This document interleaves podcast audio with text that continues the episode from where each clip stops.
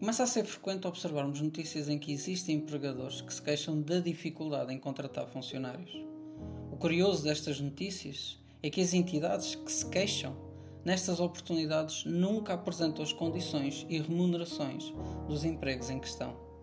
O que, se formos a ver, é contraditório, porque com a exposição pública da notícia seria uma excelente oportunidade para a entidade relatar as condições e remunerações da vaga disponível. É certo que os interessados podem requerer informações, mas existem aspectos que são muito importantes, sendo, por exemplo, o salário que se oferece ou o horário laboral. Estas informações podiam e, na minha opinião, deviam ser publicadas nas peças noticiosas. É certo também que vivemos num tempo em que quem precisa de trabalho tem uma certa obrigação de aceitar o que aparecer. Eu não concordo. Este tipo de mentalidade não beneficia o trabalhador. Favorece sim os empregadores que muitas vezes, na onda desta coação inconsciente, conseguem obter um lucro imenso em cima da exploração do funcionário.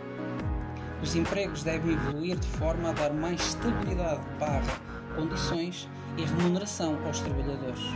E o que se tem visto em Portugal nas últimas décadas é precisamente o contrário. A forma como são construídas estas notícias dão força à narrativa da exploração e precariedade laboral, em que do lado está os coitadinhos, entenda-se entidades empregadoras, e do outro os trabalhadores, malvadões e preguiçosos que não querem trabalhar.